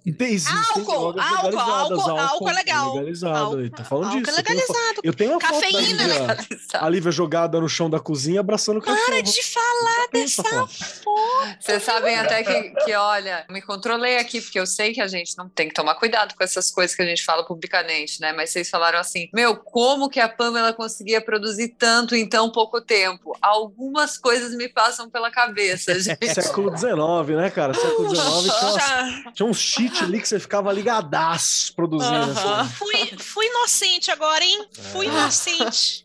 O, o Freud, inclusive, ele tem declaração de amor algum, na, na, entrada de alguns livros a algumas substâncias, assim, que era a base disso que ele escreveu. É verdade. Não de usar, não, por favor, né, de ler, de ler não, o fica... pelo amor de Deus, não, que eu tenho preconceito, não pode. Eu tenho uma pergunta que eu queria fazer no início do podcast, acabou passando o tempo. E dava pra eu fazer agora, mas eu não vou fazer agora. Eu vou fazer no final desse podcast e essa vai ser uma Oxi, pergunta. Então por que, E não tá vai ter resposta. Você Tá disse que você-. Calma, calma. Você disse que você ia trabalhar nesses anúncios que você faz É, antecedência. o- o- uma peça tem três atos, Lívia. Então eu tô aqui no, no interlúdio, falando termos aleatórios de teatro. Vamos lá. Paulo e Elisa, tem uma pergunta original e que ninguém me deu ideia de fazê-la nos bastidores. que foi o seguinte. É meio, é, é assim, é super ousado fazer o tarô que vocês estão se propondo e tal. Eu quero muito perguntar das ideias, de como foi a escolha dessas ilustrações e o processo Conceito, e como né? é que tá sendo, porque eu imagino que deve estar sendo bastante desafiante, né? Nossa, que ideia incrível você teve, Andrei, de trazer essa pergunta. Ah, Muito obrigado, legal. Muito obrigado. É host de muitos anos, né? Isso aí é um. é um- Fala um pouquinho, meu amor, sobre o baralho. Bom, eu vou puxar da parte que me cabe, que é da parte artística. Particularmente é isso, assim, já pela minha admiração por ela, admiração pelos trabalhos, admiração pelos traços. Essa ideia começou é, logo na primeira reunião, eu acho que eu não participei mais de Marina, Rogério e Paula, e Paula tocou no assunto que eu estava produzindo Pixie nos outras, porque eu estou estudando o traço dela tem muito tempo para transformar as nossas próprias arcanas no, nos outras, sabe, Na- no trabalho dela, nos outras tarô com o traço dela. Então, por estudar essa parte do traço, estudar a fonte, estudar a tipografia que ela utilizava, eu já meio que tô com essa facilidade, né, de estar entrando no universo dela, tá entendendo ah, algumas partes em cada trabalho, em cada obra, e é aquilo, é procurar que seja mais semelhante com ou o corpo, ou depois o segundo critério, significado divinatório. A gente vê as peças dos trabalhos dela, do compilado artístico dela, que é incrível, é um portfólio imenso, né, como vocês mesmos estavam pontuando, aí é um, um portfólio vasto. E é isso, a gente tem alguns critérios na hora de escolher, né? E a gente está seguindo esse mesmo: corpo, significado divinatório, algum tipo de símbolo que esteja ali, algo que remeta já a coisas que existem na carta. E é incrível porque ela tem vários trabalhos assim que são, né? é, tem um pouquinho do, do tarô, acaba tendo, porque é o traço dela, né? Então tem algumas cartinhas que a gente escolhe ali, alguma arte que tem muito a ver, né? O louco mesmo que a gente escolheu, né, bem, lá pro tarô, ele é muito parecido com, com o Smith White. Ele tem uma, uma certa, né, assim, você vê uma certa descrição. E as Esse, outras. na verdade, eu, eu já discuti algumas vezes com o Groll, assim, porque apesar desse desenho ter saído depois, é, ter sido publicado posteriormente, eu tenho certeza absoluta de que ele era um estudo, de que ele foi utilizado para fazer a carta do louco, porque Pois é. Tem condição, não tem a menor condição. Ela, ela É. costumava guardar muito o material, tem muito material dela de estudo, porque se, se realmente. Ok, tá certo que ela até fe- fez o, o tarô a toque de caixa. Né? Ela fez a Uhum. toque de caixa. Movida sem. Sabemos lá pelo quê? Podemos só suspeitar. É, mas assim, você Rebite normal. Jagermaster. É, Ribit, exatamente, foi Ribit, claro que foi. Claro que foi. É. você faz estudos, você, sei lá, nem que seja o que o pessoal chama agora de thumbnail, que faz aqueles monte de, de quadradinhos dizendo assim, ah, eu vou colocar desse jeito, coloco do outro. Você, você faz vários estudos. Esses estudos sobreviveram de alguma forma? Os que são claramente estudos? Não, não, dessa Não. forma não existem. Dessa forma eles não existem. Mas esse desenho que, que as meninas escolheram especificamente, ele é um desenho só de traço, né? Ele é, ele é como se fosse um sketch que eu considero um sketch do louco. É, ele foi publicado num livro infantil que ela ilustrou alguns anos depois, que é o The Friendly Giant. Mas é- esse livro é um livro que tem muitas, muitas ilustrações. E nem Uma riqueza. conversam tão bem entre si, assim. Então, é algumas conversam porque são todos sketches, né? Mas são temas diferentes, assim. Então, eu acho que nesse livro ela utilizou coisas que ela já tinha. Como era um livro grande que precisava de muita ilustração, eu tenho certeza que ela usou coisas que ela já tinha. Mas é isso, assim, é, eu tiro isso da minha cabeça mesmo, porque não existe, não existe nada escrito comprovando isso, nem um estudo super claro, né? A gente tem só o que foi publicado mesmo. Eu vou te falar, Marina, que o que o Rogério falar, eu tomo por a segunda voz do Sper. Assim como o que você falar, eu tomo pela segunda voz da Pamela. assim, assim.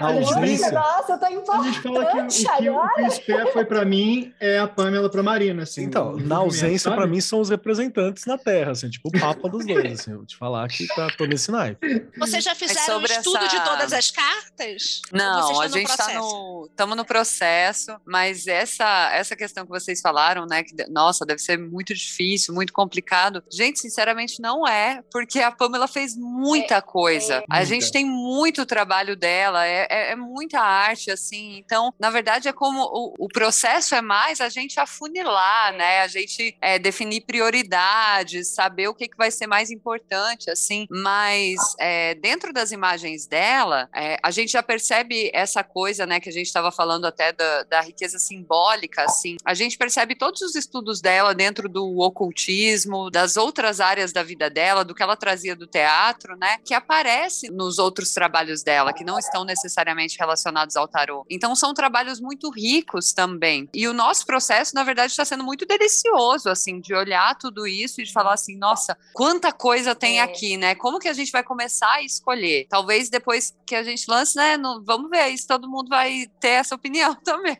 Mas para Ah, nós está sendo muito mandar- gostoso. Vou mandar uma escolha de Sofia. Qual está sendo a carta favorita até agora? Já que vocês não terminaram. Pô, aí é tipo perguntar qual o filho Cara, favorito, aí fudeu. Então, é, é que o pessoal. Isso que eu falei, é a escolha de Sofia, queridão. Eu vou dizer que vocês não estão vendo a cara da Elisa nem da Paula, porque é um podcast, a gente também não tá fazendo live nem nada. Mas assim, a, a Paula, na, a, ai, perdão, a Elisa, YouTube, na hora que. É, não foi. Na hora que, que falou das artes, assim, a Elisa falou com um sorriso, falando, é, tem muita coisa. Falou assim, escolhe uma. A Elisa abaixou a cabeça assim e falou, acho que. A. Narcisa. Ela deu uma baixada assim. é. Não, olha, tem algumas que eu amei muito, assim. Eu acho que eu, eu tenho muito essa coisa, né, dentro de mim, um espírito de mãezinha, e aí a arte que a gente escolheu para Imperatriz, assim, é uma doçura para mim, é de uma ternura imensa, e é isso, é muito diferente da Imperatriz tradicional da Pamela, mas ela tem uma coisa da dança, ela tem uma coisa do, da linguagem corporal que é muito bonita, assim, e que eu apaixonei demais. Ai, o Hierofante eu também amei. É, o Hierofante é legal. Eu gostei da Mago, né? Do Mago, né? O Mago. Porque além de ser esse sketch que eu não conhecia, eu achei que tem tudo a ver com a própria proposta, né? Que ela tem tudo nas mãos e é sobre ela. Então, assim, é, ficou muito legal. Para mim, tá sendo a minha carta favorita. Mas eu já tenho guardados algumas para as outras também. Tem outras que eu fico com dúvida. Eu pego três e aplico, assim, qual que fica. Porque as três estão tão boas, tem tanto conteúdo. E eu falo pra Paula, nossa, mas essas três daria pra força. Essas três daria. A força é outra que eu Força, gostaria de nossa. destacar. Vamos fazer Está variações. maravilhosa. Eu falo, Olha, assim, olha. começo- porque é uma riqueza de. É estendida. E já tem outras, outras imagens. Meta mesmo que a gente- estendida! É, tem outras imagens que a gente fala: Meu, olha que cinco de copas. Nossa, nossa, mas essa daqui é um seis de ouros dado, dado, dado. A gente já vai meio que articulando outras cartas, assim, sabe? Eu defendo fazermos menores, tá? Olha, eu, Tá com esse projeto futuro aí. eu tô vendo que eu trupiquei num assunto que parece que é um. É, tá em disputa, né? Tá polêmico. aí, disputa. Tá em disputa. Não, aqui a gente não gente grava. Eu queria verdade, ser igual ela, desenvolver, Desenvolver em cinco meses. Mas eu levei quatro Gente, anos no A Nos gente vai bater esse martelo agora. Cara, louco, decidir. até pra botar verdade, um, um gente tá rebento no mundo um é nove, você quer fazer o quê em cinco? Não dá.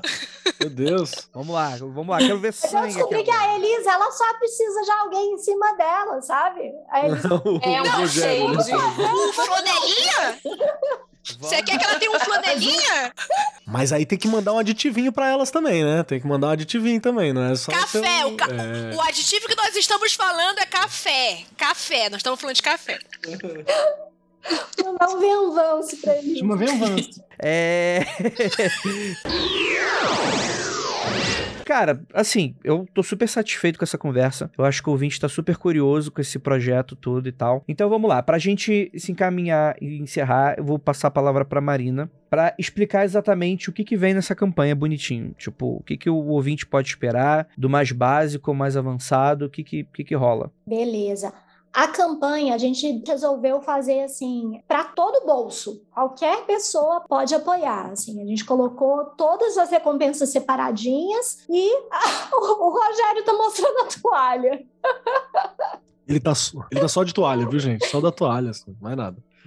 A toalha é maravilhosa. Então, a pessoa pode comprar tudo separadamente ou ela pode comprar um kit com absolutamente tudo que a gente criou. Vou falar o que, que a gente inventou para essa campanha. Nós temos o livro da Elizabeth, essa biografia maravilhosa da Elizabeth Fuller O'Connor. Temos o Pamela Coleman Smith Obra Reunida, que é o que vai ter os livros da Pamela, todas as gravuras dela e os ensaios, com o nosso maravilhoso Keller, com as as nós outras maravilhosas, sendo que eu, eu preciso, preciso lembrar que toda a arte da campanha foi feita pela Elisa. Então, assim, é, tudo conversa maravilhosamente bem. Então, tem esses dois grandes livros, tem uma caixa com 30 imagens, uma caixa maravilhosa, as imagens 23,5 por 16,5, então o tamanho fica muito bonito na parede. E aí você pode selecionar as imagens que você mais gostar, colocar na parede ou guardar nessa caixinha super especial que é do mesmo tamanho dos livros para ficar assim na sua estante bem organizado, bem bonitinho. Você pode também é, levar o tarô criado pelas meninas também, que tá ficando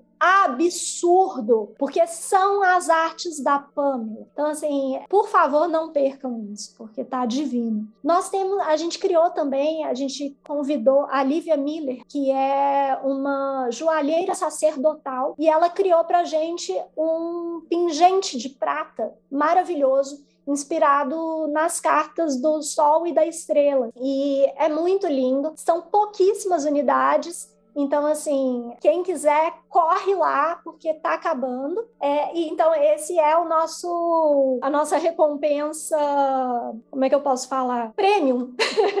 Super chique. E a gente tem também o saquinho de o saquinho bordado pela vozinha de Maringá. Então assim, ele leva a imagem do Green Chief e ele é bordado, é de uma delicadeza, lindo, lindo, lindo. É para poder Ele foi feito pela minha avó, que é capricorniana, gente. É muito importante para ela vender, viu? Então comprem. Não, gente, é- ela é muito fofa e ela assim fez várias vezes. Fez e gravou, ia gravando os vídeos, ela e eles iam mandando tudo pra gente, assim, é de um capricho, de uma delicadeza que vocês vão ficar apaixonados. Tem também a toalha de tarô, que é uma toalha com o centro da toalha, é uma das imagens da Pamela que eu mais gosto. Eu gosto muito Gigante a toalha, né? ela é 75 por 75, é muito grande. Ela tem um desenho super detalhado no centro. Que é... Quase que dá pra jogar X-Wing. Oi? Quase que Dá dá pra pra jogar jogar X-Wing com ela. X-Wing. Gente, dá pra pra jogar tudo que vocês quiserem. Dá pra jogar RPG se vocês não quiserem. Machucar as cartas de Magic é perfeito pra isso também. Então, assim, é, é linda. Ela tem uma grande ilustração de centro e quatro ilustrações nos cantos. E as rosinhas que a Pamela usava muito no Green Chief. A gente tem também, me ajuda, Rogério. O que mais que a gente tem? A gente tem um pôster, Ah, é o pôster que é a, importantíssimo. A minha imagem preferida da Pamela é uma das minhas imagens, que é uma, uma pintura dela chamada Sea Creatures, que é uma como se fosse uma sacerdotisa do mar com vários corpos assim, várias cabeças saindo das águas. É, é maravilhosa essa obra dela. Eu acho eu acho incrível e eu fico horas olhando. É É muito bonito bonito. mesmo. E É. pra fechar, o marcador de metal com barba azul. E o marcador de metal do Barba Azul. Barba Azul, para quem não conhece, é uma história infantil que a Pamela ilustrou o livro. E uma história sobre um homem terrível que matava suas esposas, assim. Então, a gente resolveu fazer como marcador, porque é essa ideia de que se a gente não se cuidar, se nós não formos desobedientes, Transgressoras. transgressoras e, e revolucionárias que nós vamos ser enterradas. Então é, é um lembrete de que a gente precisa estar viva. Foi muito legal a gente fazer esse marcador em metal, tá muito bonito, vazado assim. Também foi criado pre- pela Elisa, assim. Eu, eu acho que são aí de, é, tem também postal, marcador de livro, que são as coisas pequenininhas, né? Mas tem muita coisa bacana e vai lá no site da campanha porque tá muito bonito. É, as faixas da campanha a Elisa fez estudando a caligrafia. É. Isso é legal demais. Então, é, é, cada detalhe, tudo muito, bem, muito pensado e feito com muito carinho, assim, muita devoção. Vou frisar, né, momento marketing, assim, é, se a gente olha para a campanha, o, o, os valores das recompensas está abaixo do que a gente tem visto hoje sendo vendido né, em pré-vendas de livros e, e, etc. A gente uhum. sabe que o uhum. mercado está algo complicado. O livro da Elizabeth O'Connor, por exemplo, a Marina comentou outro dia, em qualquer é lugar... mais de mil reais. Ele é mais de mil reais. O livro foi lançado ano passado, um livro impresso. E a gente está lançando ele a pouco mais de 100. Vale Apoiem. muito a pena. É, apoiem. A gente está numa luta. Ah, e o, o, da Elizabeth, o da Elizabeth é, nos Estados Unidos, ele é preto e branco. O nosso vai ser colorido. É, o nosso vai ser colorido. Então, assim, e... é, vale muito, muito você ter e... material em português, que não existe absolutamente nada sobre a Pamela em português hoje. Então, nós somos Sim. os primeiros a, a trazer ela para o público brasileiro. Então, é muito importante que as pessoas apoiem esse projeto e façam ele acontecer. É. Perfeito. Eu, eu falei isso da outra vez, né, que eu participei do Magicando e, e reforço dessa vez novamente, assim, o trabalho nosso de editores independentes independentes trabalham com campanha de financiamento coletivo é sempre pensar no público. Então, a gente reforça isso muito. Ah, mas o livro funciona como uma pré-venda, vou esperar lançar. Ah, vou ter que esperar seis meses para o negócio acontecer. Mas, assim, a gente que é editor independente, é a gente trabalha com o apoio do público e a gente está fazendo algo que o público pediu, entende? Assim, é, é, é a gente está aqui para poder trazer para as pessoas o que as pessoas não vão encontrar em outro lugar porque editoras tradicionais não querem fazer. E nesse nicho, assim, aí eu estou falando mais especificamente, trabalhamos com nichos, né? Seja o nicho dos artistas, seja o nicho do esotérico, do ocultista, a, a gente está fazendo algo muito específico. Então, a gente está fazendo pela comunidade, sabe? Então, a gente tem que unir força mesmo para poder trazer as coisas bacanas que ninguém quer trazer, né? Então, é, é super importante apoiar e né, a gente está reunindo forças mesmo para isso acontecer. Perfeito. Eu vou salientar também uma informação que é o tipo de coisa que a gente estava até discutindo aqui em off antes da gente começar a gravação, que tá tendo uma crise absurda aí do papel, né? Que não é do papel, é, é, é, o papel está sendo afetado pela crise absurda, né? Então, galera, é muito capaz de daqui a seis meses, daqui a um ano, depois de lançado esse projeto, vai estar tá sendo revendido muito mais caro do que você está tendo a oportunidade de adquirir nesse momento, né? Talvez daqui a dois anos, talvez não tenha nem papel para tu comprar, tu vai ter que escolher correr. Pô, mas também não é assim, né, Andrei? Não, mas tem que colocar o terror, tem que comprar. Tem que colocar o terror do nosso.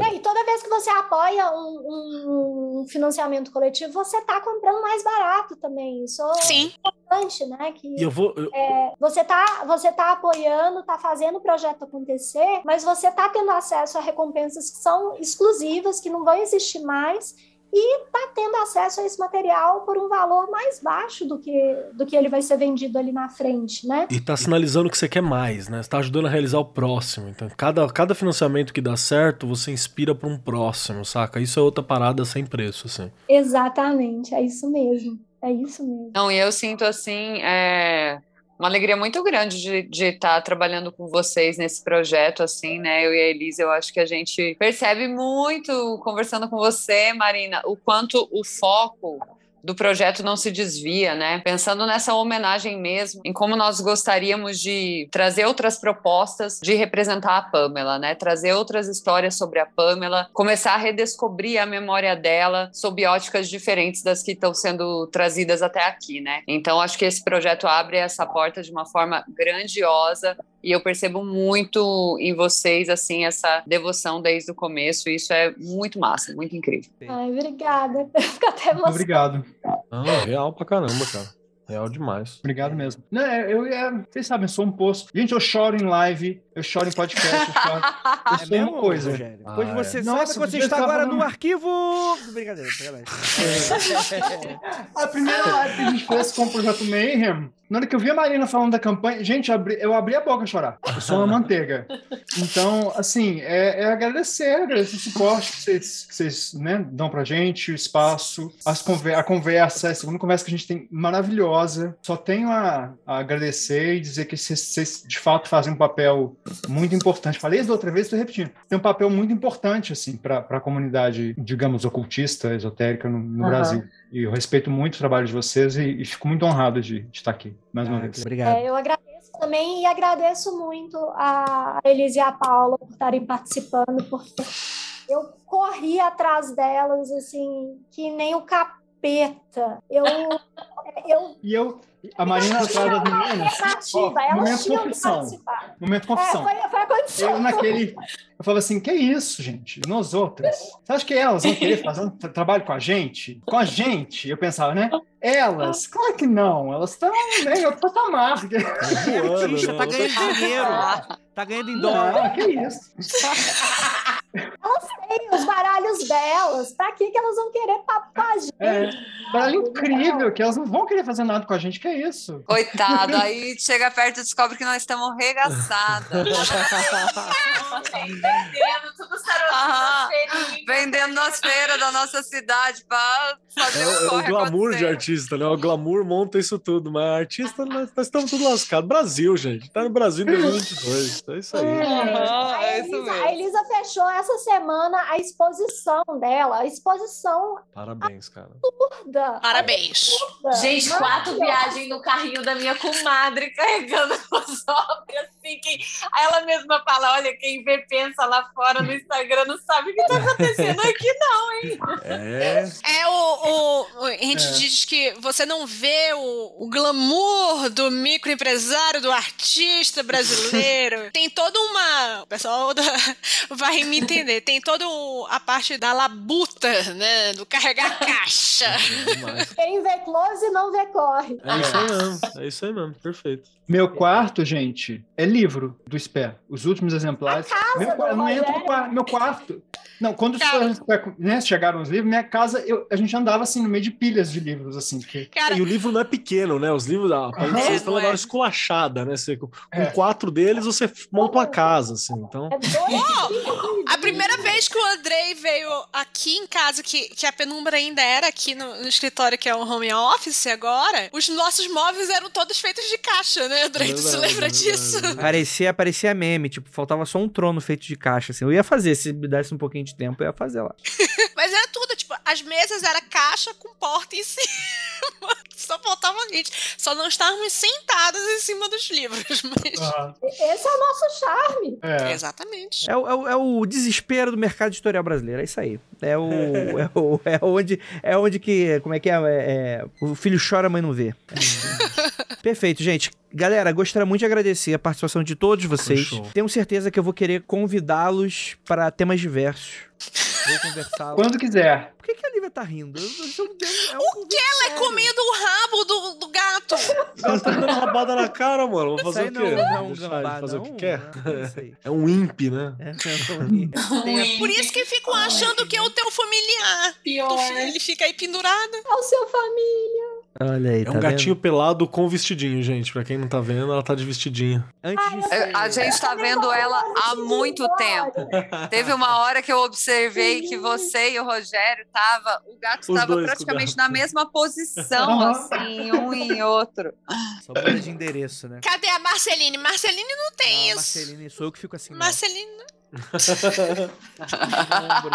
O, o nosso e a criança estão deitados aqui também. Ao nosso redor, guardando a gente. Perfeito. Eu- o perfeito. meu eu tive que expulsar os meus gremlins ali pra sala, porque senão eu não ia conseguir gravar. Aham. Nossa, os meus, enquanto a gente estava gravando, eles estavam correndo aqui, derrubando caixa, derrubando tudo. E eu, assim, fingindo que tá tudo bem.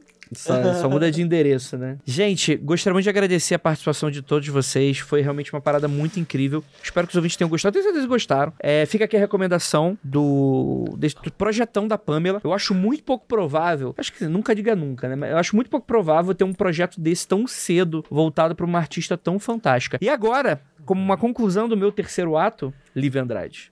Eu vou fazer Olha aí, pergunta. Andrei tá guardando. Hum, e- ele lembrou e a Ananda não tá nem aqui pra lembrar ele. Porra, parabéns Ah, aí, você hein? vai gostar da pergunta. Antigamente, porque depois desse projeto é. Foda-se, é Smith. Smith Waite. Mas antes era Ryder Waite. Eu ia perguntar quem é Ryder. Só que depois que fizeram com a Pamela, foda-se. Não quero que ninguém responda. Quem é. Ninguém se É importa. um who, um who, um no one. Exatamente. Então é isso. Fica essa pergunta pro ar. Tem Raider na fila do pão. Exatamente. Fica aí o Ryder no chinelo. Gostou da pergunta, Lívia? Parabéns, Andrei. Eu Vamos tô achando que a desfecho. Ananda está aos pouquinhos trabalhando. Virou, virou um sensor psíquico, né? nele, Isso, assim. virou. Virou o Galvão Bueno aí do, do Andrei e a Ananda. Rapaz, esse aí- esses memes é tudo pra, tipo, o Deep magicando isso aí, hein? Deep Magicando. É, Deep magicando.